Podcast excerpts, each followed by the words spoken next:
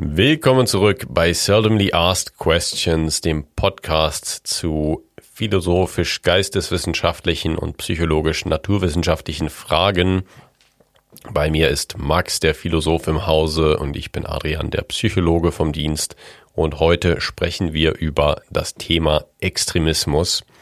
Wir werden uns fragen, wie die Leben von ExtremistInnen eigentlich so aussehen und was die Psychologie und Philosophie dazu zu sagen haben zu diesem Thema. Das ein bisschen ausdiskutieren, aber vorher diskutieren wir wie immer natürlich noch die seldomly asked unrelated question, die du heute für uns mitgebracht hast, Max. Ja, genau, ich habe die Sau mitgebracht. Ähm, ich wollte generell einfach mal noch wieder darauf aufmerksam machen, dass wir einfach zwei gute Freunde sind, die uns diese Themen ausdenken und wir sprechen dann darüber aus philosophischer und psychologischer Sicht, aber das heißt nicht immer, dass wir absolute Experten in dem Thema sind, sondern wir versuchen einfach das Gespräch so zwischen unseren Disziplinen zu gestalten und wir bereiten uns dann meistens vor, einfach so auf die Themen, wo wir uns noch nicht so gut auskennen. Ich würde sagen, bei eigentlich jeder Folge lernen wir auch ein bisschen was dazu. Genau, wir beziehen es ja natürlich immer dann auf unsere Disziplinen, aber dazu passt auch die Sau, nämlich über welches Thema, das nichts mit deinem Beruf zu tun hat, könntest du unvorbereitet eine Präsentation halten? Hm. Käse und Rad fallen weg. Ja, ich meine. Käserad fällt Wein. Raus. Ich meine, das Ding ist, wenn du Wissenschaftler bist, was hat da nicht mit deinem Beruf zu tun? Aber ja, aber. Also ja. als Psychologe, ja gut, Wein oder Eben. Käse oder kennen Radsport. Sich, kennen sich Psychologen besonders gut mit Wein und Käse aus? Ich glaube, ich könnte tatsächlich sehr gut über Radsport reden, so Radsportgeschichte der letzten 20 Jahre. Okay, das ist interessant genug. Danke. Ich habe mir gar nicht so genau Gedanken darüber gemacht eigentlich. Ich wollte es eigentlich nur von dir wissen. Mhm. Aber ich habe mich wieder bei der Frage daran erinnert, wie wir mal ähm, PowerPoint Karaoke gespielt haben. Naja. Das ist ein Spiel, wo man einfach so eine zufällige PowerPoint kriegt und dann unvorbereitet darüber Vortrag halten muss. Aber wir haben das so gemacht, dass wir so unter Freunden die PowerPoints uns gegenseitig geschrieben haben. Die waren einfach so komplett Hanebüchen mit irgendwelchen zufälligen Bildern. Genau. Allerdings, die Aufgabe wurde ein bisschen unterschiedlich interpretiert damals. Ja. So, also ich habe eine ziemlich genaue, ein genauer Vortrag über Igel gehalten. Ja. Wo auch sehr viel Info drin stand in den, äh, in den Slides. Genau was, was hatte ich nochmal? Ich habe irgendwie ziemlich viel improvisiert, aber bei mir war es schon ziemlich abstrakt. Und weißt du noch, was dein Thema war? Nein. Was hast du für einen Vortrag gemacht, für eine Präsentation gemacht? Weißt du das noch? Ja, über diese Vögel. Ah, ja, richtig. richtig. Ja. Spatzen, oder? Oder wie heißen die? Die Meisen? Meisen? Meisen. Meisen, glaube ich, ja. Meisen, ja. Ja, also gewiss. macht mir auf Englisch Sinn, aber ich sage einfach Meisen. Manche haben wirklich so richtige Infoblätter zusammengestellt und andere haben einfach nur random, ich, also ich zum Beispiel habe einfach nur random Bilder zur Käseindustrie reingetan und gehofft, dass du was siehst. ich glaube, es war dann jemand anders. Ja, ja, genau, es war jemand anders. Naja, egal. Aber es gibt auch eine Website, wo man so äh, PowerPoint Karaoke PowerPoints runterladen kann, die dann ja. einfach zu irgendwelchen Themen sind. Aber es ist weniger lustig, als man sich es vorstellt irgendwie. Müssten wir eigentlich mal machen, Max. Es ist nur schade, dass wir nicht so einen Raum haben dafür. Ich meine, jetzt hier im Podcast wäre das nicht so angebracht, aber bräuchten wir irgendwie so eine andere Plattform, wo wir so Videos hochladen können, die nicht so im Podcast-Format sind. Vielleicht finden wir da ja mal irgendwas. Sprichst du von Patreon oder von YouTube? Ja. Ja, das wäre doch mal. Mich ertappt. Das wäre eigentlich wirklich mal eine Idee und dann kannst du für mich eine PowerPoint machen. Dann müsstest du eine über Psychologie machen und ich mache eine über Philosophie, aber ich bin natürlich ein bisschen im Vorteil, weil ich auch in den Genuss eines kleinen, kleinen, winzig kleinen Psychologiestudiums gekommen bin. Das stimmt. Aber du hast auch ein bisschen Philosophie gemacht, oder? Oder zumindest freizeitlich gelesen? Nein, freizeitlich eigentlich nie gelesen, Gibt aber. das Wort? ich weiß es nicht. Okay. Aber ich habe es äh, doch in der ähm, Theory of Science, in der Wissenschaftstheorie habe ich so ein bisschen Wissen, also philosophische Ideen auch mit durchgenommen. Also, falls ihr, liebe Hörerinnen und Hörer, das gerne sehen oder hören würdet, wie wir PowerPoint Karaoke spielen, schreibt uns gerne in die Kommentare. Und schreibt uns auch gerne Themenvorschläge, falls ihr nicht wollt, dass wir einfach nur unsere Hauptthemen austauschen. Ja, das wäre ein bisschen langweilig auch. Hattest du Philosophie im Gymnasium? Nein, das war für mich sowas komplett, ja, unglaublich ist, dass manche Leute so Philosophie oder auch Psychologie in der Schule schon hatten. Ich dachte, das sind so extrem intellektuelle Menschen, dass die so früh dann schon sowas gelernt haben. Ich muss zugeben, ich habe die Sau-Question aus von einer Seite, wo ich eingegeben habe, lustige Icebreaker. ja, weil du keine Icebreaker-Kurse in, in der Schule hattest. ja, scheiß. Ich hatte dafür darstellendes Spiel in der Schule. Was? Darstellendes Spiel. Es war weniger ein akustisches Was, sondern ein empörtes. Ich möchte wissen, worum es ging. Um darstellendes Spiel, also Theater, Schauspiel. Ach so. Ja. Das habe ich mir fast gedacht. Hattest du mal eine Theaterrolle irgendwo? Nein. Meine künstlerische Ader habe ich bisher nur in der Musikwelt ausgelebt. Ich habe mal eine Rolle bekommen als Bäcker in einem Theaterstück, wo ich keine Ahnung mehr habe, worum es geht. Aber es, ich hatte es, glaube ich, auch damals nicht.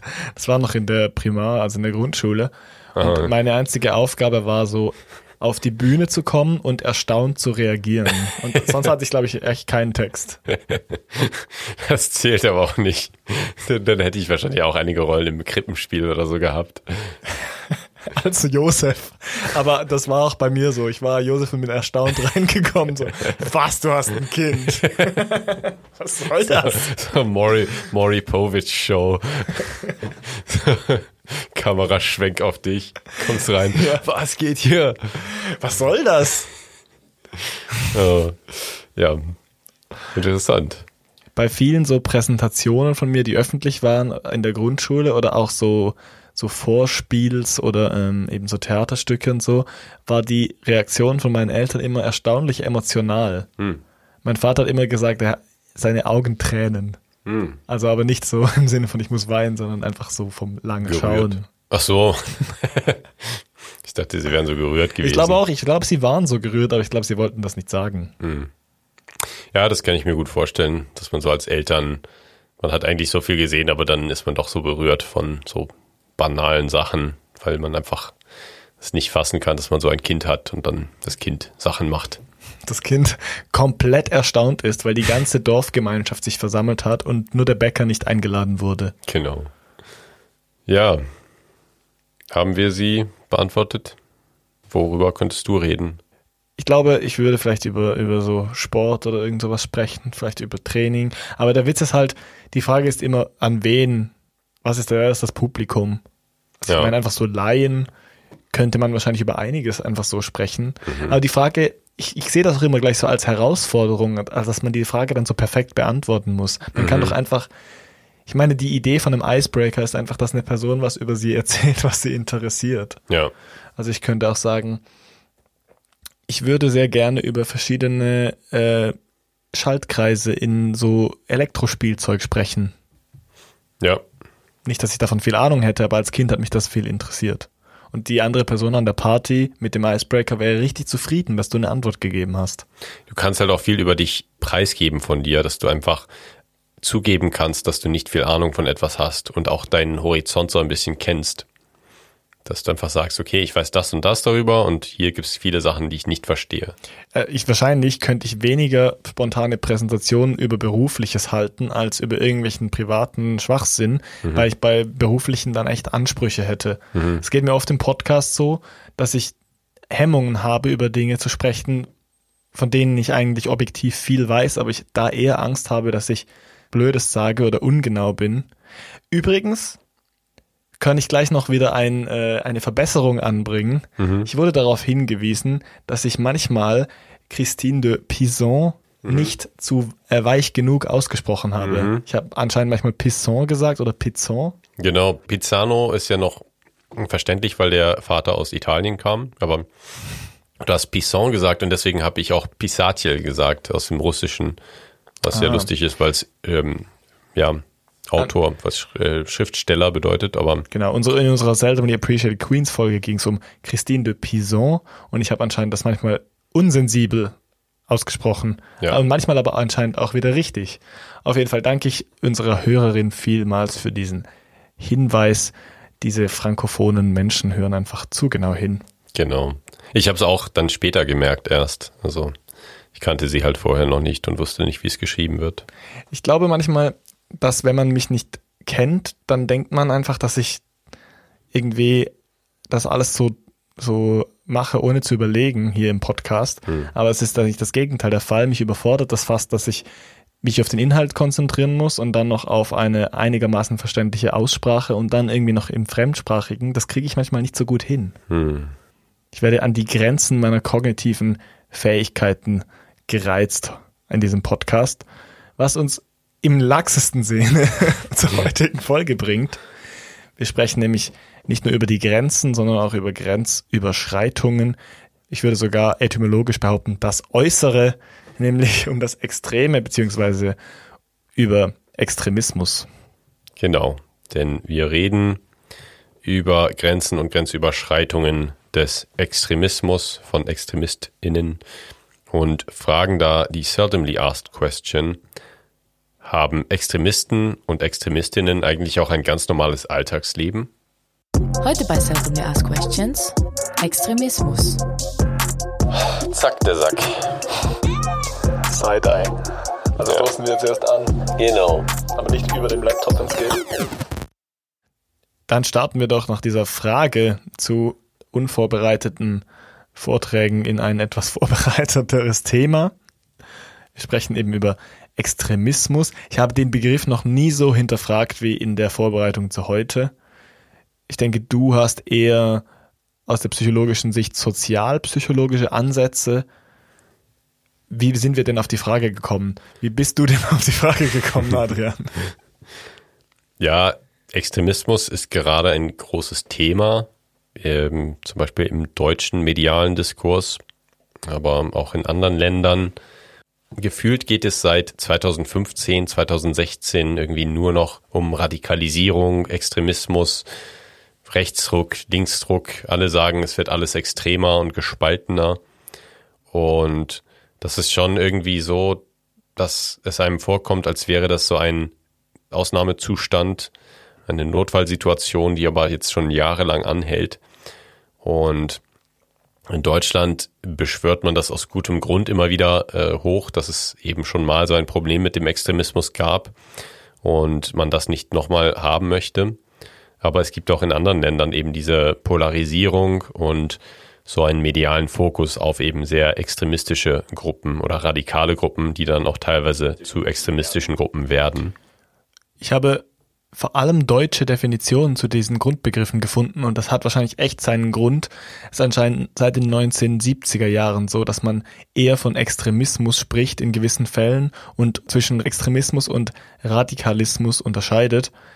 Und zwar aus dem Grund, dass Radikalismus dann so definiert wird, dass es am Rande der demokratischen Grenzen liegt, also dass man radikal ist, wenn man ein grundlegendes Problem sieht in der Demokratie, das man ändern will und sich dort an der Grenze bewegt, also dass man sich fragen kann, ist das dann noch demokratisch oder nicht? Mhm.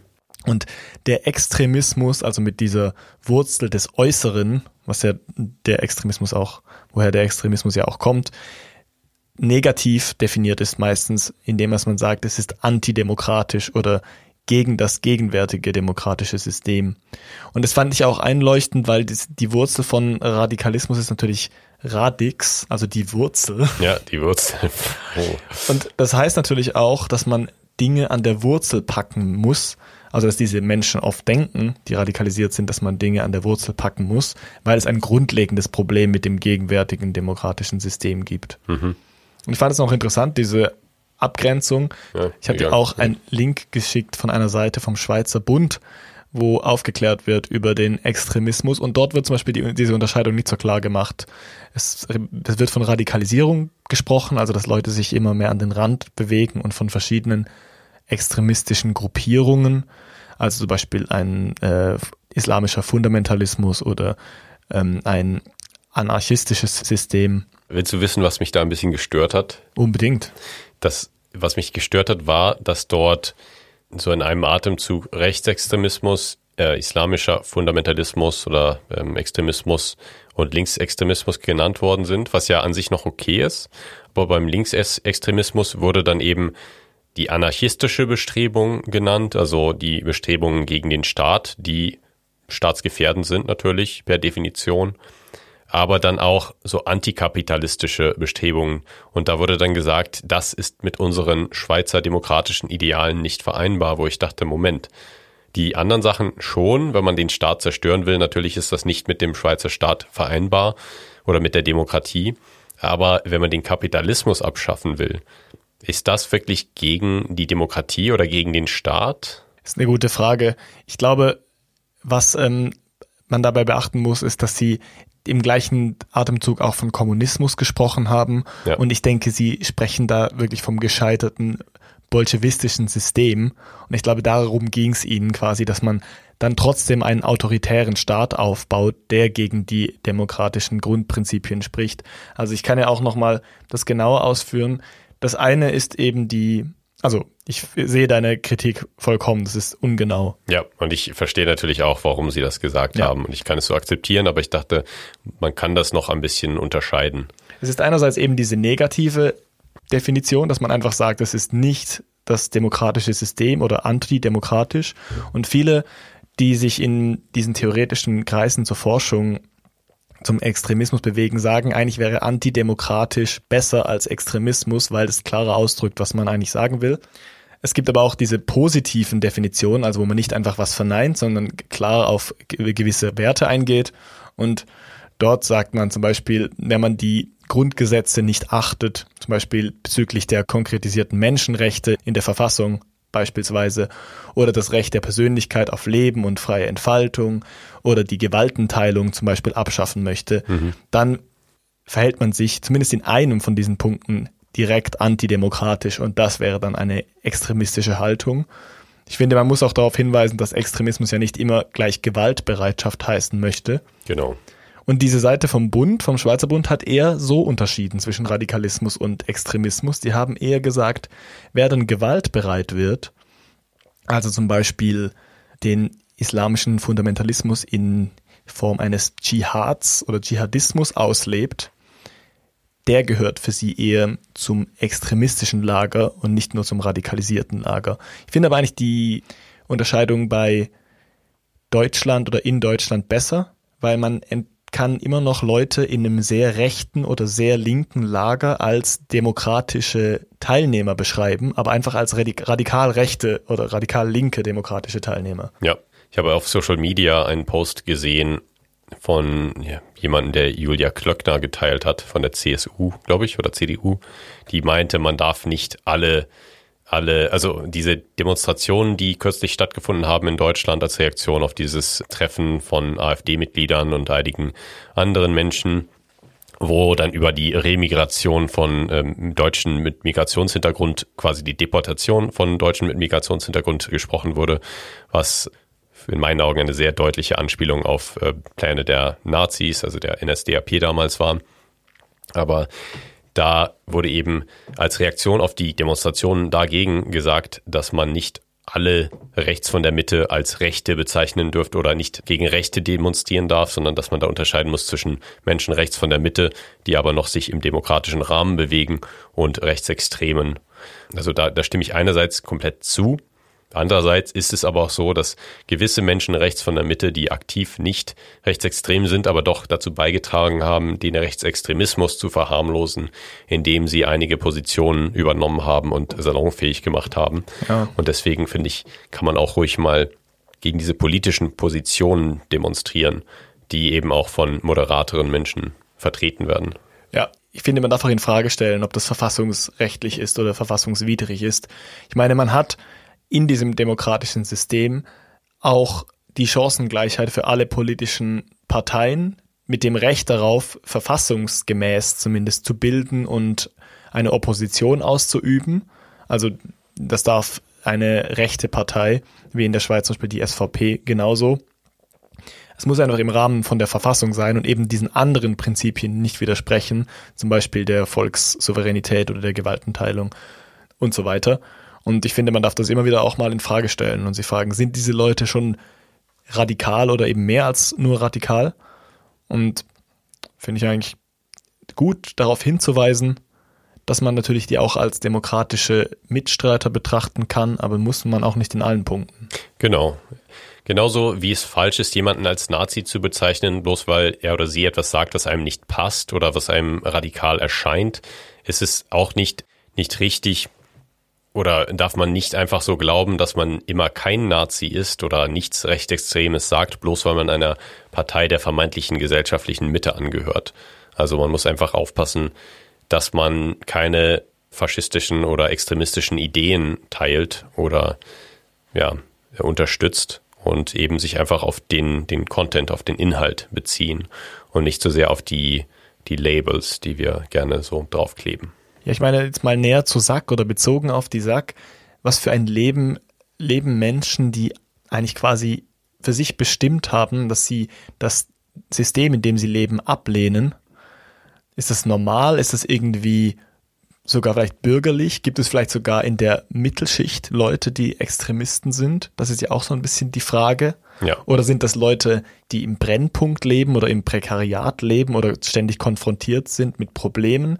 Was ich gelesen habe, was ich sehr, relativ interessant fand, ist, also am Ende dieser bipolaren Weltordnung, wo man zwischen Kommunismus und Kapitalismus diesen Kampf hatte, also während dem Kalten Krieg, gewannen so Antisemitismus, wieder ein bisschen an Aufschwung in gewissen Ländern, der Anti-Amerikanismus, also dass man vor allem in zum Beispiel in asiatischen Staaten oder China vor allem findet oder in islamischen Staaten und der Antikapitalismus, welche alle an politischer Bedeutung wieder gewannen. Und das sind alles Extremismen, beziehungsweise die Extremismen beziehen sich in verschiedener Ausprägung auf diese, vornehmlich auf diese drei Faktoren. Das fand ich relativ interessant. Ich meine, der Islamismus ist vor allem anti-amerikanisch, dann ist er antikapitalistisch und er ist antisemitisch.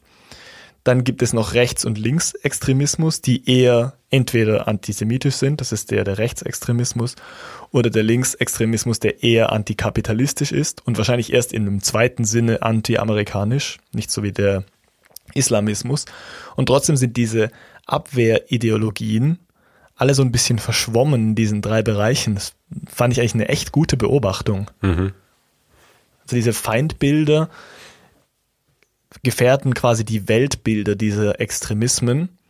Und die Folge sind dann eben Angst um die eigene Identität oder um die eigene Verwurzelung, je nachdem, wie konservativ man ist, also wie sehr man im rechten Lager sich verorten würde, desto eher geht es wahrscheinlich um Identität. Und das andere sind eher Kämpfe um Gerechtigkeit zum Beispiel, die man vielleicht nicht in einem kapitalistischen oder demokratischen System wiederfinden kann. Ja, aber da kommen wir schon rein in die Sozialpsychologie und da gibt es einige theoretische Ansätze, die man hier besprechen kann. Da gibt es zum Beispiel ein sehr interessantes Fünf-Stufen-Modell von äh, Reicher oder Reicher et al.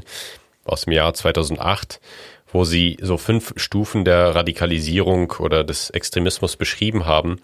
Und das eben, das ist ein sehr sozialpsychologisches Modell. Also da ist im ersten Schritt erstmal der Aufbau von einer In-Group, also man sagt In-Group, Out-Group in der Sozialpsychologie. Das bedeutet einfach die relevante Gruppe, der man sich zugehörig fühlt, die In-Group und die relevante Gruppe, die eben andere repräsentiert.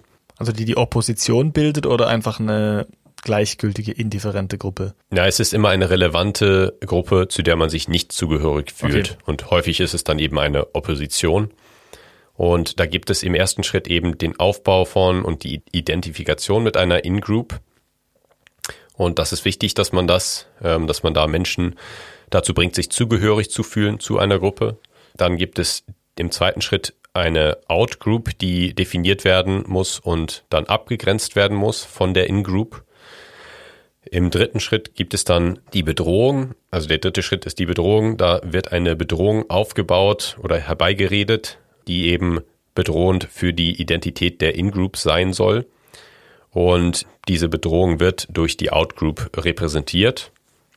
Im vierten Schritt gibt es dann das ja moralische Dramatisieren quasi der In-Group und der Out-Group. Das heißt, man überhöht die In-Group als eine extrem positive, extrem rechtschaffene und extrem gute Gruppe und die Out-Group eben als eine extrem böse oder falsche, fehlgeleitete Gruppe. Und im fünften Schritt, ja, zelebriert man das dann oder zementiert eben diese, diese Assoziation mit der In-Group und der Out-Group, indem man eben ein radikal extremistisches Ziel seiner eigenen Gruppe Auferlegt. ja, genau, auferlegt, das zum Beispiel das notwendige Auslöschen der Outgroup sein könnte. Das Um eben, also man redet sich eben diese Bedrohung herbei durch die Outgroup und man sagt, wir können nur leben, wenn die anderen nicht mehr leben können oder nicht mehr existieren können. Du hast jetzt vorher gesagt, dass man die eigene Gruppe als gut und die andere Gruppe als schlecht oder böse darstellt. Und es hat sich für mich zuerst so angehört, als wären dir keine präziseren Adjektive eingefallen. Aber was du sagst, stimmt exakt, nämlich ist immer diese Dichotomie zwischen gut und böse, zwischen schwarz und weiß. Und das sieht man auch sehr oft in Texten und Artikeln zu diesem Thema, dass es sehr oft immer um Ja oder Nein oder um Schwarz und Weiß Sichtweisen und Perspektiven geht, dass es eben gar keine Konfliktlösung gibt oder eine Kompromisslösung. Genau.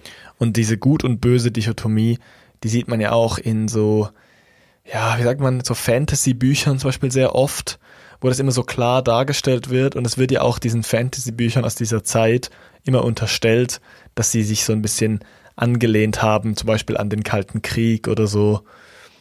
Auch bei, äh, bei Herr der Ringe, Genau. bei Tolkien Lord ist es ja auch so, ja. ja. Herr der Ringe. Also nicht an den Kalten Krieg, da war es der, Der Zweite der Weltkrieg. Zweite Weltkrieg, genau. Ja, das ist mir nur gerade dazu eingefallen, weil das halt auch so klar zeigt, man sieht die andere Gruppe dann als Horde böser Orks Genau. ohne Gefühle. Ja, und das ist wirklich so. Also es wird dann so stilisiert und wenn wir Herr der Ringe schauen oder Star Wars oder sonstige Fiktionen schauen oder lesen, dann merkt, denkt man da nicht so drüber nach. Aber wenn man drüber nachdenkt, dass da echte Menschen hinterstanden, dann ist das schon interessant. Vor allem, ja, Ja, umso mehr, dass ich drüber nachdenke, desto mehr fällt mir auf, wie sehr diese Fantasy-Romane auch so funktionieren mit nach diesem In-Group-Out-Group-Prinzip, das du gerade beschrieben hast. Man kriegt immer nur die Perspektive der Protagonisten mit, man kriegt immer nur deren Ziele mit, man kriegt immer die Gespräche über die bösen anderen mit, über dunkle Mächte, die eigentlich viel mächtiger erscheinen als man selbst und deshalb muss man unbedingt was dagegen machen, sonst übernehmen die die Welt und man ist so eine Minderheit. Also Hashtag Hobbits, aber auch sonst. genau. Das ist eigentlich ein extrem gutes Beispiel für diese Dynamik. Genau. Und man wird ja als Leser auch so mit reingezogen. Sorry, ich habe dich unterbrochen, aber ich wollte es loswerden. Ja, nein, es, es kommen mir auch viele Gedanken dazu. Auch dass zum Beispiel dann eine andere Outgroup, die nicht der Feind ist, dann so fusioniert mit der In-Group, um eben dann eine Allianz gegen das Böse zu schaffen. Also es geht, es gibt immer diese sozialpsychologischen Motive dort. Und dem gegenüber steht ähm, etwas sehr Interessantes, was ich in der Recherche zur Folge gefunden habe. Und zwar sind das Berichte über Hannah Arendt, eine Philosophin, die Eichmann, einen der großen Nazi-Verbrecher, in einem Prozess gesehen hat, so in Fleisch und Blut. Und sie hatte vorher und viele Psychiater und andere Menschen hatten vorher ihn und andere von diesen hochrangigen Nazis als verständlicherweise natürlich als absolute Monster beschrieben. Also es steht hier, ich zitiere, a man obsessed with a dangerous and insatiable urge to kill, who had a dangerous and perverted personality. Also ein Mann, der besessen und mit einem gefährlichen, unstillbaren Drang zu töten war und der eine gefährliche und äh, pervertierte Persönlichkeit hatte. Und ähm, Hannah Arendt schrieb dann, dass das nicht der Mann war, den sie vor sich sah, sondern im Gegenteil sah Eichmann wie ein typischer farbloser Bürokrat aus und seine Biografie äh, schien das auch zu bestätigen. Einen großen Teil seines Lebens hatte er der Arbeit mit Details gewidmet, mit dem Ausführen von Befehlen und ja, mit dem generellen ja, Sachen passieren lassen. Ähm, er war stolz, seinen Job effizient zu machen und gut zu arbeiten, aber der, die Tatsache, dass der Job äh, Massenmord involvierte, schien fast ja, Nebensächlich. nebensächlich. Genau. Ja. Und dann hat Arendt eben geschrieben, dass die Lektion, die man daraus lernen sollte, war, dass dieser, dieser extrem angsteinflößende und extrem böse Mensch eigentlich nicht existiert, sondern es ist eher eine extrem angsteinflößende und schreckliche Banalität des Bösen. Dass es wirklich Menschen gibt, die imstande sind, extrem schreckliche Dinge zu tun und eben nicht diese extrem bösen Personen sind, sondern einfach relativ normal aussehende Menschen oder relativ banale Tätigkeiten tun. Aber dass das einfach so normalisiert wird und dass es möglich ist, etwas so zu normalisieren, dass man so aussehen kann, obwohl man solche Sachen tut. Ja, das bringt uns ja schon nahe an das Privatleben von Leuten, die eine extreme Ansicht haben oder vielleicht sogar ausüben, wahrscheinlich dann gewalttätig. Es scheint schon so zu sein, dass man so in einer normalisierten Bubble oder Filterblase, wie man das auf Deutsch nimmt, lebt. Obwohl Filterblase ist wahrscheinlich eher aufs Internet bezogen, aber ich weitere den Begriff jetzt mal aus und sich mit den Menschen umgibt, die die gleiche Meinung haben, dass man wirklich tatsächlich einerseits ein sehr normales Leben sogar im System lebt, weil ich meine, die, die leben ja nicht im Untergrund vornehmlich. Ja. Und gleichzeitig halt dann Momente hat, wo diese Ideologie hauptsächlich ist und die dann auslebt. Ich meine, die Frage beantwortet sich doch dann auch damit, dass man sich fragt, wie ich vorher schon gesagt habe, kommen diese Menschen aus einem Notzustand und sind ständig so an der Grenze zum Verzweifeln?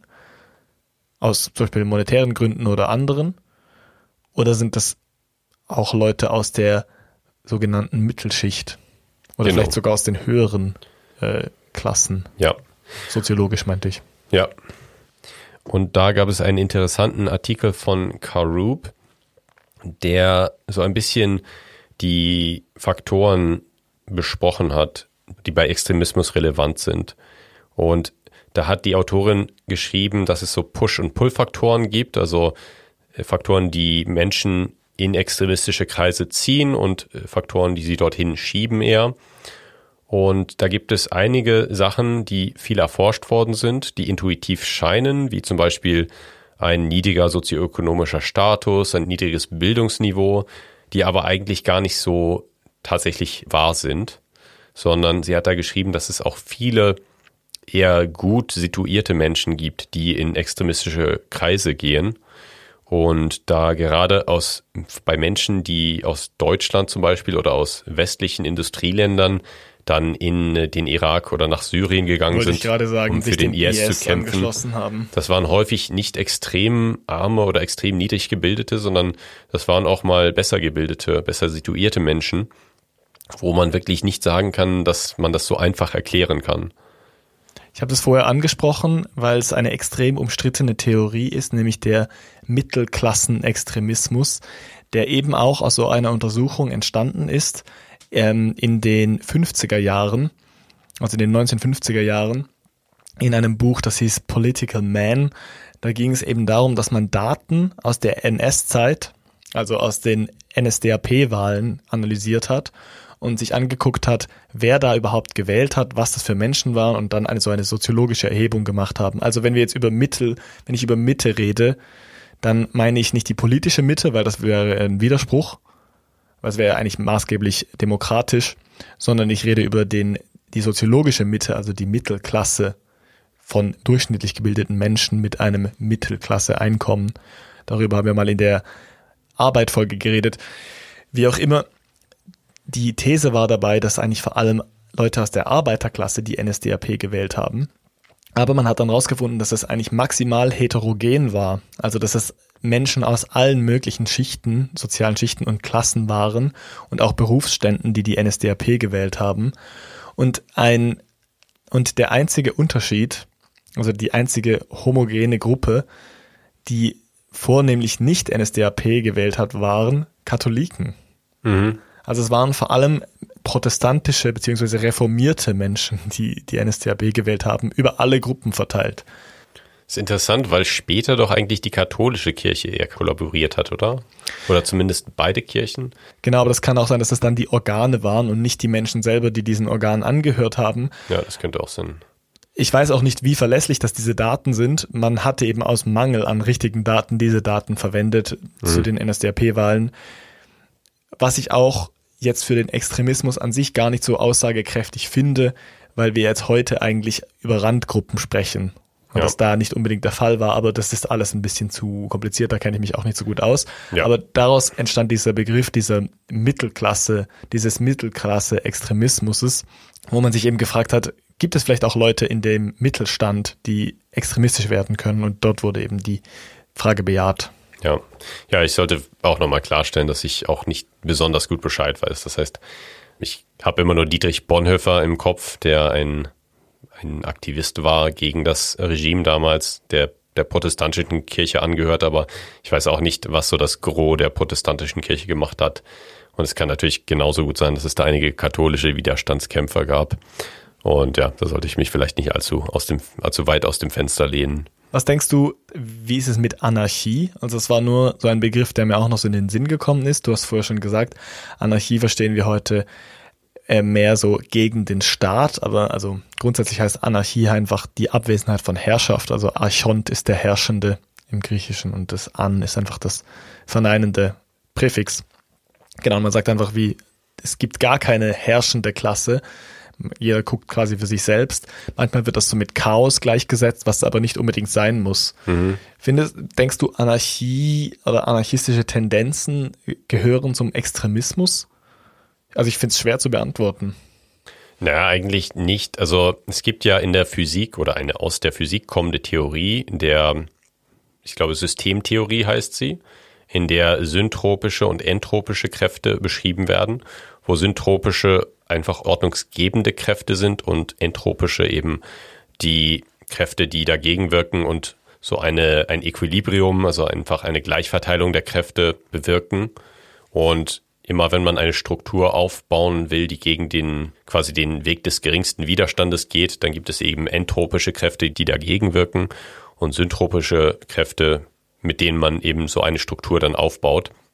Und für mich ist Anarchie in diesem Sinne dann nicht unbedingt ein Teil jeden Extremismus, weil manche Extremismen eben bewusst Strukturen aufbauen wollen, um eben Menschen zu unterdrücken. Und es gibt extremistische Gruppen, die eben Anarchie anstreben. Aber Zu welchem Zweck ist dann vielleicht die Frage? genau, zu welchem Zweck ist die Frage. Es Ja. ist auch immer nur so eine relative Situation, weil manche terroristische Gruppen wollen eben Chaos stiften und wollen, dass der Staat sein Gewaltmonopol oder sein Machtmonopol verliert. Aber das heißt ja nicht unbedingt, dass sie dann, wenn alle gleich, ähm, gleich viel Macht haben, aufhören würden, sondern sie wollen wahrscheinlich schon eine, eine vorherrschende Position einnehmen in der Gesellschaft. Genau, wie heißt dieser Effekt? Du hast es schon angetönt. Ja, genau. Da gibt es den äh, Tocqueville-Effekt oder das Tocqueville-Paradox auch genannt. Und das besagt, dass die Wahrscheinlichkeit, dass es einen gesellschaftlichen Umsturz oder eine Revolution gibt, die ist nicht am stärksten, wenn das diktatorische Regime oder der Staat am stärksten die Bevölkerung unterdrückt, sondern das passiert am ehesten dann, wenn das Regime ein bisschen nachgibt und der Bevölkerung ein bisschen mehr Freiraum einräumt. Und das besagt eben, dass dieser Freiraum dann häufig genutzt wird, um eben dann das System komplett zu stürzen, wenn es eigentlich schon entgegenkommt und sich ein bisschen lockert. Das heißt, dass es dann nachher eigentlich meistens weniger frei oder demokratisch ist als zuvor.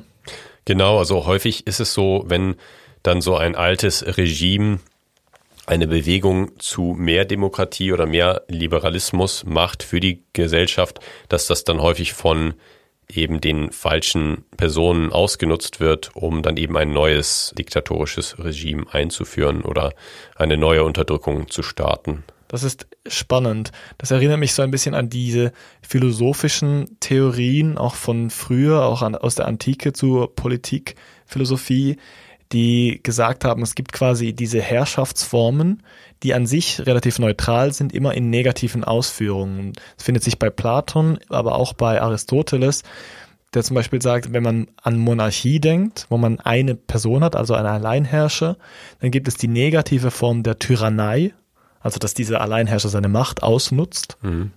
Also das sieht man auch oft, diese Dichotomie. Manchmal hat man so einen edlen und guten König, zumindest in Geschichten, oder man hat einfach einen guten König in der Geschichte, der es eigentlich relativ gut gemacht hat. Hat's gut gemacht. Und man hat äh, ab und zu oder sehr oft diese Geschichten von Tyrannen, also von Menschen, die alleine an der Macht stehen und ihre Macht ausnützen. Entgegen der Aristokratie steht die Oligarchie, also die Aristokratie ist im traditionellen Sinne die Herrschaft der Besten und die Oligarchie ist die Herrschaft der wenigen. Also die Besten wären ja auch die wenigen, aber die wenigen zeichnen sich nur dadurch aus, dass sie halt die Macht konzentrieren. Im modernen Sinne sind das meistens Menschen mit viel Geld. Und gegenüber der Demokratie steht eben die Anarchie. Mhm. Und das finde ich eigentlich besonders interessant. Also man hat einerseits die Herrschaft des Volkes, also des Demos, im griechischen Sinne war das relativ direkt. Die Leute haben sich einfach getroffen und diskutiert, wen sie rausschmeißen und wen sie behalten. Und die Anarchie ist quasi der Staat, der im Chaos dieses Demos versinkt, also von diesem Volk, das sich nicht mehr organisieren kann. Ja. Also Anarchie steht gar nicht so einer Tyrannei oder einer Monarchie entgegen in dieser philosophischen Position. Das finde ich relativ einleuchtend auf eine Art auch. Es gibt auch bei Machiavelli, der auch so eine politisch-philosophische Theorie postuliert hat, diesen Gedanken, dass die Anarchie quasi so eine Degenerationserscheinung der Demokratie ist. Und ich habe das Gefühl, dieses Gedankengut wird oft von Extremisten auch verwendet, dass gesagt wird, ja, wir versinken hier im Chaos, mhm. weil sich die Leute nicht entscheiden können, weil die Politik so langsam ist, weil die Demokratie eben nicht funktioniert. Genau, und häufig. In deren ist, Worten, also. Genau, und häufig ist ja es ist eine Ausgeburt der Demokratie, dass eben nicht besonders viel passiert, weil sich die Menschen nicht einig sind und weil man verschiedene Meinungen äh, zu, zur Sprache kommen lässt und dann eben nicht einer entscheidet, was man macht, sondern man muss erstmal sehr, sehr lange diskutieren und das gibt einem dann den Eindruck, dass nicht wirklich viel passiert oder entschieden wird. Oder dann gibt es noch Kompromisse und die machen dann niemanden zufrieden. Aber das ist dann halt Demokratie. Ich finde, zur Anarchie kann ich noch sagen, wenn man es wirklich wörtlich nimmt und einfach mal die Idee weiter denkt, kann es schon gut sein, dass es einfach zu einem Staat führt, wo die Bürger so unabhängig und eigenständig sind, dass man eben keinen Staat braucht. Aber ja, in der Praxis sehe ich das nicht unbedingt passieren. Das Problem ist auch, dass vor allem die sozialstaatlichen Aspekte dann auch nicht erfüllt sind. Genau das ist nämlich einer der Gründe, warum ich glaube, dass es einen starken Staat braucht, weil eben viele Menschen auf Hilfe angewiesen sind und davon auch profitieren. Und in einem Zustand der Anarchie wahrscheinlich dann eher die Menschen, die andere Menschen ausnutzen würden, dann davon profitieren würden und davon eben Gebrauch machen würden von ihrer Freiheit. Und das ist dann auch so der Gedanke, den ich zum Kommunismus habe. Also der Kommunismus hat, glaube ich, in der Geschichte selten gut funktioniert. Und an sich ist die Idee nicht so schlecht, finde ich, aber es ist einfach nicht gut ausgeführt worden. Und vielleicht liegt es auch daran, dass es sehr anarchisch wird, dass es eben diese winzigen äh, Einheiten gibt in der Gesellschaft. Es gibt diese kleinen Kommunen und ja, es gibt nicht ein großes Machtzentrum, aber man sieht dann, dass es sich doch irgendwie formt und dann häufig in einem eher korrupten Apparat endet der dann viel Macht hat und die Bevölkerung eben ja, kontrolliert. Zum Beispiel in der Sowjetunion, wo es dann natürlich auch einen sehr prunkvollen Machtapparat gab und das eben nicht so war, dass die gesamte Bevölkerung gleich wohlhabend war, sondern es war so ein bisschen, ja, wir sind alle gleich, nur bin ich etwas gleicher als du. Und das ist natürlich nicht Sinn der Sache. Dazu noch einen kleinen Exkurs, dann müssen wir mal wieder zur Sack zurückkommen, aber noch ein Exkurs zu diesem, zu dieser Idee mit dem Kommunismus beziehungsweise der Verlagerung, wer die Verantwortung hat und die Macht hat in einem Staat. Also wir hatten ja eine Überlegung zu einem Gedankenexperiment. Gedankenexperiment. Beziehungsweise du, du hast gesagt, wie würde denn Extremismus aussehen in einem Staat, der nicht demokratisch ist? Also genau. wenn eben der Extremismus nicht per Definition antidemokratisch ist. Weil das kannst du vielleicht auch nochmal erklären. Du meintest, dass es in diesen Theorien zum Extremismus immer so einen Bias zur Demokratie gibt.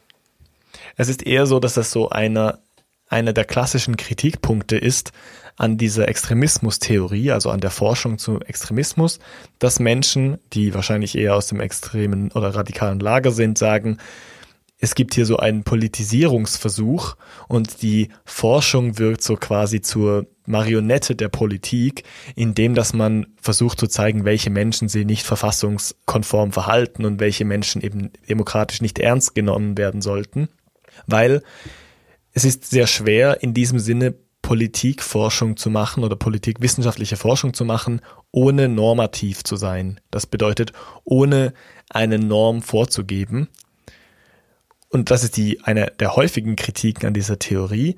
Aber diese Kritik ist eigentlich relativ unbegründet, weil rein erkenntnislogisch, und diesen Begriff habe ich jetzt gerade geklaut aus einem Artikel, den ich dazu gelesen habe, steht ähm, Extremismus natürlich nach Demokratie, weil wir Extremismus als verfassungsgefährdend sehen.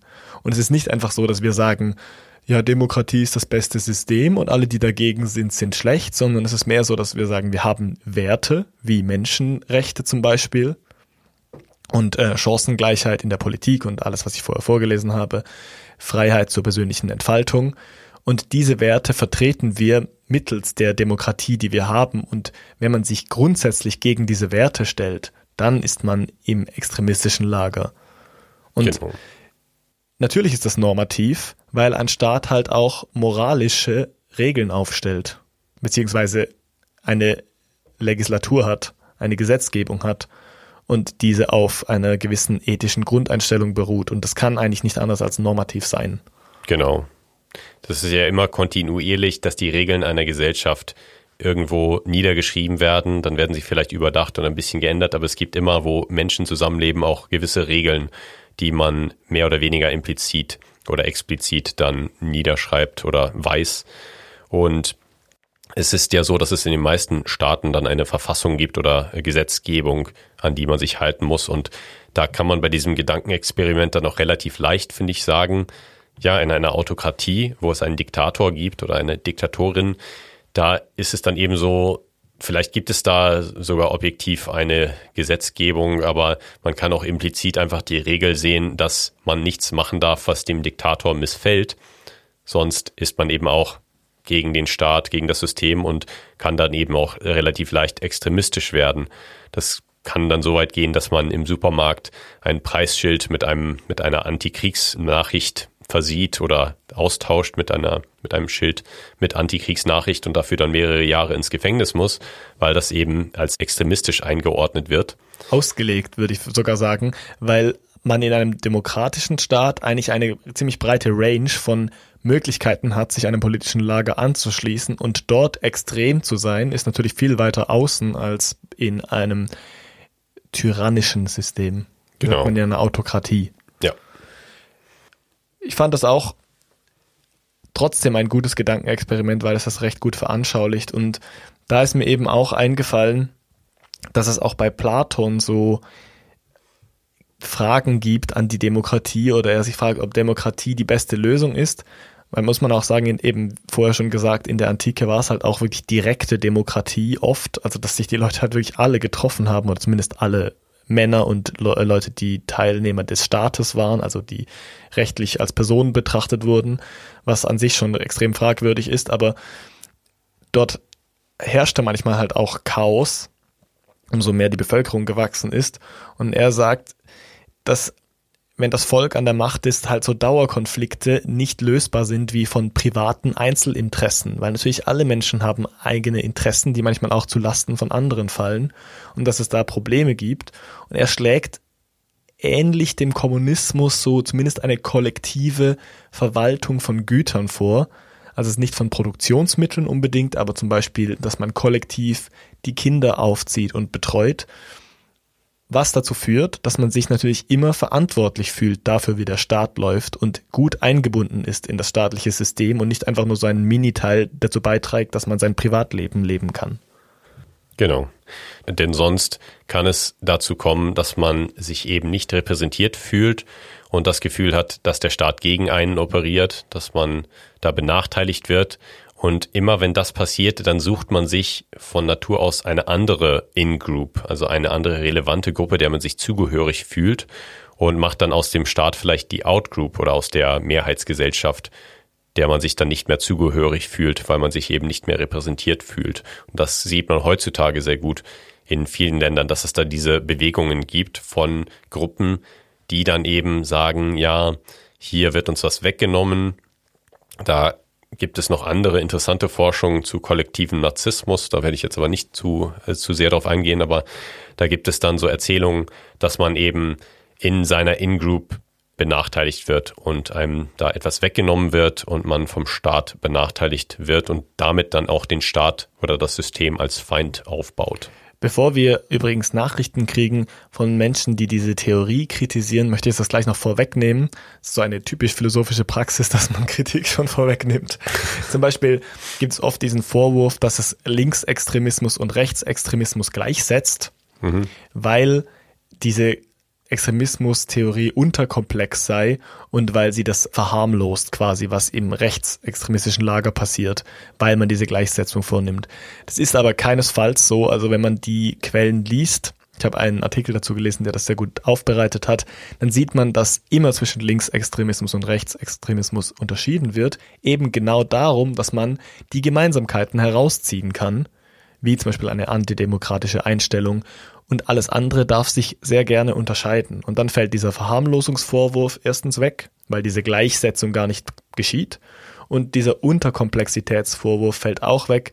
Es gibt sehr viele Dimensionen, was, die wir jetzt nicht besprechen, die diese extremistischen Theorien, also diese Theorien zum Extremismus, sorry, ansprechen. Zum Beispiel äthiologische, dass man sich fragt, woher kommt das überhaupt? Das haben wir ja vorher schon ein bisschen angesprochen. Und da sind wir auch wieder zurück was für ein Leben führen diese Menschen, die eigentlich komplett gegen das System sind, in dem sie leben? Da denke ich aus meiner Lebenserfahrung, ich habe das in Deutschland immer wieder mitbekommen, dass man so Zeitungsberichte liest, zum Beispiel über so, ja, Häuser ähm, oder Einrichtungen irgendwo auf dem Land vielleicht, wo dann so Neonazis ihr quasi ihr Hauptquartier haben, wo sie dann sich jede Woche treffen und irgendwelche Feste feiern. Und das ist dann so immer so ein bisschen, ja, äh, gruselig, aber es zeigt einem auch, da gibt es einfach so eine Szene und die trifft sich und die macht äh, auch relativ normale Sachen zwischen den ganzen Umsturz, also den ganzen Umsturzfantasien und den ganzen extremistischen Tendenzen.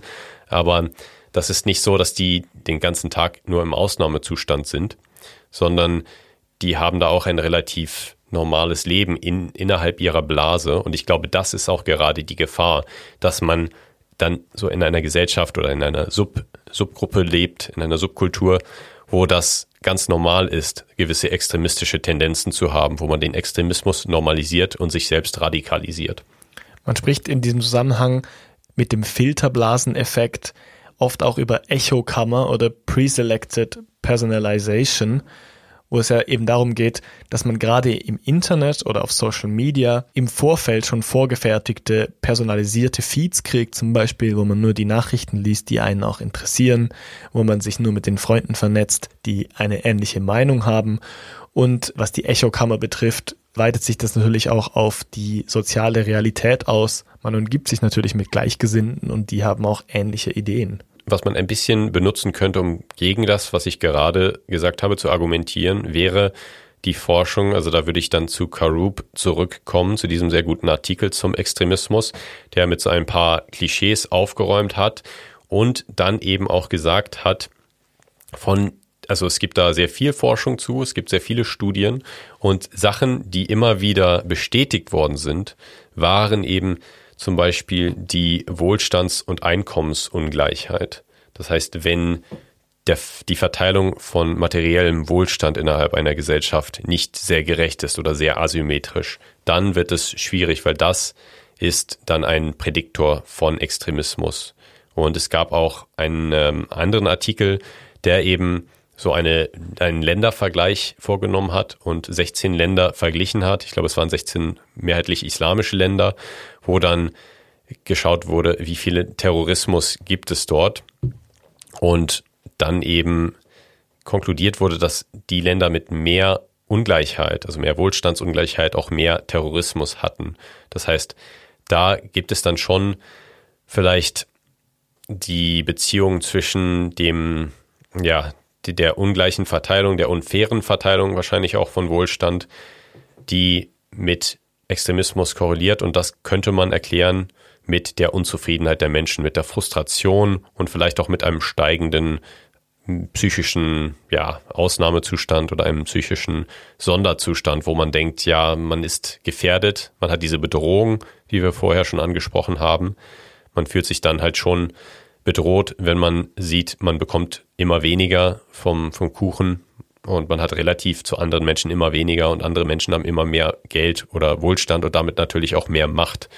Darum geht es natürlich auch schlussendlich, dass dann die Macht einfach sehr asymmetrisch verteilt ist und da dann sehr, sehr viel Konfliktpotenzial aufkommt. Äh, ich meinte in dieser zweiten Studie in den 14 islamischen Ländern nicht äh, Wohlstandsungleichheit, sondern die gefühlte Bedrohung.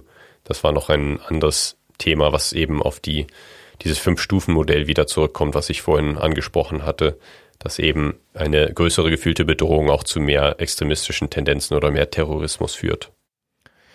Was mir noch in Vorbereitung der Folge eingefallen ist, und ich habe es in den Theorien nicht so richtig erwähnt gesehen, ist der Begriff der Entfremdung. Ich habe es im Vorfeld mit dir auch schon besprochen. Ich weiß nicht, warum es so unerwähnt ist. Vielleicht ist die Idee komplett unberechtigt und ihr könnt ja selbst entscheiden, ob ihr mir zustimmt oder nicht.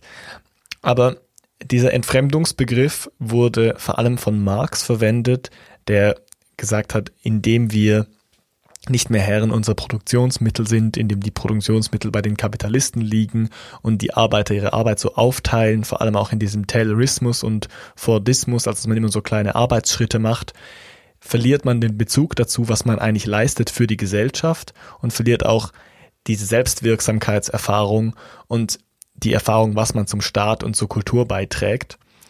Das ist die eine Verwendung von Entfremdung. Und die andere Erwähnung von Entfremdung in der Philosophiegeschichte ist bei Hegel, dass er sagt, man erkennt sich meistens selbst, indem man auch einen Teil von Fremdheit in sich hat. Das passt auch zur Strangeness-Folge übrigens. Denn diese Fremdheit spiegelt einem natürlich sein eigenes Unterschiedensein zu diesem Fremden zurück. Also es gibt einerseits diese negative Verwendung von Entfremdung und die andere ist die positive, indem man sagt, man kommt so zu einem Mittelmaß. Also ich habe schon mal über die Mesotes-Lehre gesprochen von Aristoteles, wo er sagt, das Mittelmaß ist quasi immer gemacht durch diese beiden Extreme, also durch die Gegensätze. Und jetzt komme ich eigentlich zu dem, was ich eigentlich sagen möchte.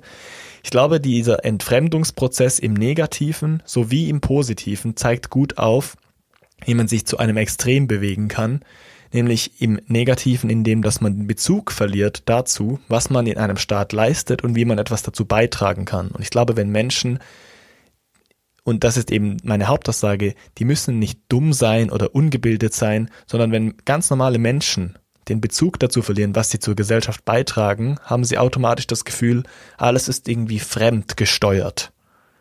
Deshalb diese Entfremdung. Und man fühlt sich nicht mehr zugehörig zum Staat und zu einem System und fängt an, das zu hinterfragen und wünscht sich ein anderes. Und die positive Entfremdung findet da statt, wo Leute im Mittelstand und vielleicht auch in der politischen Mitte extreme Positionen zulassen, zu einem gewissen Grad, um ihre eigene Position zu bilden. Und ich glaube, indem dass solche extremen Positionen zugelassen werden, hat man einerseits den positiven Effekt, dass man weiß, wo die gesunde Mitte sein könnte, und andererseits den negativen Effekt, dass sich Leute zu diesen Polen bewegen. Es war sehr kompliziert und sehr lange, aber ich hoffe, man hat verstanden, was ich eigentlich sagen wollte. Ja, man, man sieht das auch in, in, so, in so Phänomenen in der Gesellschaft in den letzten Jahren, dass man so rechte Narrative zum Beispiel von einer Umvolkung oder einer Islamisierung hat, da ist diese Entfremdung eben auch drin. Diese Entfremdung ist nötig, um eben so ein Feindbild aufbauen zu können, was man dann als bedrohend kategorisiert. Und dadurch energisiert man dann die eigene extremistische Bewegung. Um jetzt mal konkret auf unsere spaßhafte Sack haben Extremisten eigentlich ein ganz normales Alltagsleben zurückzukommen ich habe es eigentlich jetzt gerade vorher schon gesagt, ich glaube, dass sich ganz normale Menschen in diese Richtung entwickeln können und die werden wahrscheinlich ihren Wohlstand, sie, den sie dabei zum Beispiel haben, gar nicht aufgeben wollen unbedingt. Und ich denke, man kann diese kognitiven Dissonanzen haben. Also einerseits ein normales Haus, eine normale Familie haben und normal in Anführungszeichen leben, quasi in dieser von der Demokratie vorgegebenen Norm und trotzdem extremistische Ansichten haben, die sich komplett gegen Anteile dieses demokratischen Systems stellen. Und ich fand es auch einleuchtend. Es gab einen Vorschlag, dass man statt über Extremismustheorie vielleicht lieber über normative Theorie demokratischer Verfassungsstaaten spricht und statt über diese, diese missverständliche Redeweise Extremisten sagt, einfach Antidemokraten sagt, weil das ist in Wahrheit gemeint, zumindest in westlichen europäischen Staaten. Ja. Ja, ich denke, um die Frage zu beantworten, muss man einfach auf das Makro- und Mikrolevel schauen. Also ich denke, im Großen und Ganzen, im Makrolevel ist es schon so, dass man vielleicht eine Tendenz sieht zu Ausnahmezuständen, die dann mehr Extremismus hervorrufen, also diese Wohlstandsungleichheit, die positiv assoziiert ist mit dem Terrorismus oder mit dem Extremismus, wo man sieht, mehr Ungleichheit macht die Menschen unzufriedener und dann gibt es eben auch mehr Extremismus. Aber andererseits ist es natürlich so, dass es individuell schon sein kann, dass man ein ganz normales Alltagsleben hat. Ich dachte da vorhin auch an ähm, einen früheren veganen Koch mit den Initialien AH, der zurzeit in Deutschland gesucht wird per Haftbefehl und ich glaube in die Türkei untergetaucht ist und der auch sehr viel Geld verdient hat mit systemkritischer Arbeit, mit Verschwörungskreisen, wo er dann sehr viel profitiert hat eben von so Frustration mit dem System und von so systemfeindlichen Kreisen. Und da gibt es Personen, eben in der Führungsriege häufig von solchen extremistischen Organisationen, die sicherlich ein sehr komfortables Alltagsleben haben und dann eher dirigieren und vielleicht auch gar nicht so die persönliche Bedrohung empfinden, sondern das eher instrumentell verwenden, um eben Menschen für ihre Gruppe zu gewinnen. Dann gibt es aber sicherlich viele Menschen, die eben durch gewisse Faktoren, wie zum Beispiel eine empfundene Ungerechtigkeit ähm, aufgrund der Wohlstands Verteilung in Ländern, die dann nicht gerecht scheint, die deswegen dann schon in einem psychologischen Ausnahmezustand oder einem Extremzustand sind und dort dann auch bereit sind, extreme Sachen zu tun. Aber ich denke, da muss man sehr, sehr vorsichtig sein, dass man nicht nur die Verrückten oder die Menschen in einem extremen Zustand psychologisch dann für die Extremisten hält, sondern auch die Menschen, die eigentlich ganz normal oder down to earth scheinen, vielleicht wie ein ganz normaler, langweiliger Bürokrat, wie Hannah Arendt sagte, dann auch eben sehr gefährlich sein können. Und ja, da kann man Extremisten nicht über einen Kamm scheren, sondern muss sich einfach auf die Tätigkeiten, auf die Ideologien konzentrieren und nicht so sehr darauf, wie sie jetzt so ihr tägliches Leben leben. Somit kommen wir eigentlich wieder zurück zur Fantasy-Analogie. SAQ ist der Podcast, der fragt, was die Orks privat so machen. Genau. ich habe übrigens noch gesehen, es gibt Hotel California Effekt. Also es geht was rein, aber nicht mehr raus. Also es ist vor allem bezogen aufs Internet, dass man halt umso mehr Inhalte man im Internet teilt und umso interaktiver, dass man interagiert mit gewissen Social Media Seiten oder auch mit irgendwelchen Foren, desto eher wird natürlich alles andere, was das nicht interessiert, ausgeschlossen. Also es hat auch ein bisschen was mit dieser Pre-Selected Personalization zu tun. Aber es kann man auch aufs private Leben beziehen, finde ich, denn umso mehr man investiert in radikale Theorien und in radikales Gedankengut, desto eher schließt man natürlich auch alles andere aus, was dagegen spricht. Und gerade so kann man sich in so eine Spirale begeben. Genau, man begibt sich dann natürlich auch in so eine Blase, in der man sich selbst verstärkt, also die eigenen Meinungen, die eigenen Ideologien und wo man dann kritische Stimmen einfach ausschließt. Einzig positiv ist der Hotel California Effekt bei Podcast-Portalen. Also wenn man da ein bisschen Informationen über seine Präferenzen reingibt, kann es nicht schaden. Und wir würden uns sehr, sehr freuen, wenn ihr uns auf diesen Portalen bewerten würdet oder oder und uns einem Freund oder einer Freundin empfehlt, die den Podcast noch nicht hört. Genau. Wir freuen uns über alle demokratischen oder nicht extremistischen FollowerInnen und danken euch fürs Anhören dieser Folge. Vielleicht sollten wir auch nochmal sagen, dass wir natürlich gegen alle Formen des Extremismus sind und das wissenschaftlich betrachten, aber persönlich, emotional da sehr ja, starke Meinungen haben. Und wenn ihr Menschen in eurem Umfeld habt, bei denen ihr das Gefühl habt, dass sie sich radikalisieren, dann könnt ihr euch bei den entsprechenden Stellen eures Landes melden und informieren. Da können wir auch noch Links in die Folgenbeschreibung tun. Genau, der Schweizer Bund zum Beispiel hat da auch Ressourcen auf dieser Webseite, die du mir geschickt hattest, gab es eben auch Webvideos zum Thema, falls man jemanden kennt oder falls man selbst das Gefühl hat, dass alles ein bisschen ja, extremer wird, dann kann man sich dort melden und äh, auch Hilfe bekommen. Fand es eine coole Folge. Ja. Dann danke Adrian fürs Gespräch und vielen Dank fürs Zuhören. Danke dir, Max, und auch euch, lieben FollowerInnen und Followern. Vielen Dank fürs Zuhören. Tschüss.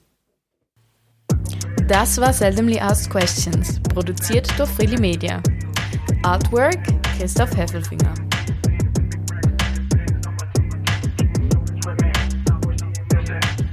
Musik Balance Cooper. Habe ich dir das schon erzählt, dass wir, ah ne, das war, habe ich Nicole vorgeschlagen. Wir könnten ein Kind adoptieren zu dritt Mhm. und darüber sprechen im gut. Podcast. ja. Wir könnten Dann ihn, immer so unser Erziehungsrat. Wir sind dann Erziehungsratgeber. wir könnten ihn Quentin nen- nennen und ab und zu zu Wort kommen lassen und ihn sonst nicht beachten und wir nennen das Format Seldomly Acknowledged Quentin. Können wir gerne machen.